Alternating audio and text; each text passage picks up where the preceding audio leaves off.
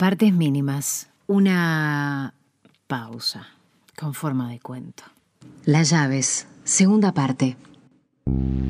Manuel estaba perdido. La casa era enorme y a los dos nos había sorprendido el hecho de que todas las habitaciones estaban cerradas. Los antiguos moradores resistieron una invasión interna, seguramente.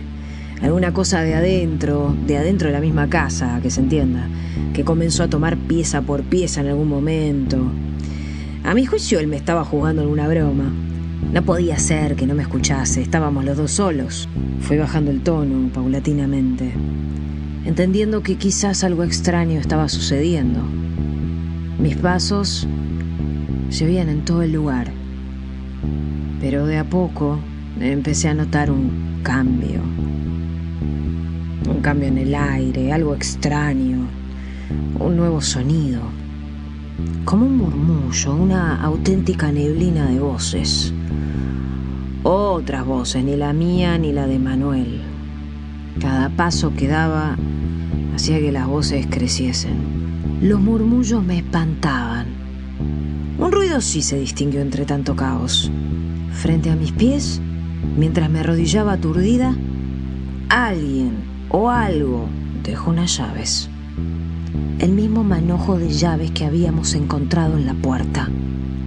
Lo tomé rápido y empecé a caminar hacia atrás, a la salida.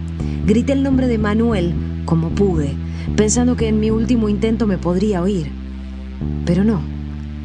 Cerré la puerta, di dos vueltas con la llave más grande y arrojé el manojo por la alcantarilla en dirección a la calle, mientras lloraba y pensaba en el destino de Manuel, en el que lo había perdido para siempre, me reconfortó saber que estaba evitando que esto volviera a suceder.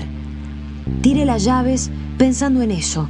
No vaya a ser cosa que algún desprevenido las encuentre y entre a esta hora y con la casa tomada partes mínimas.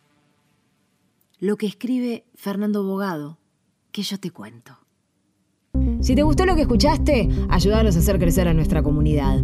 Buscanos como partes mínimas en la aplicación Cafecito, meter en el link para poder colaborar y hacelo, porque eso va a hacer que nosotros sigamos con más. En breve, además, vamos a sumar material exclusivo para todos aquellos que nos acompañen y nos apoyen en esta aventura.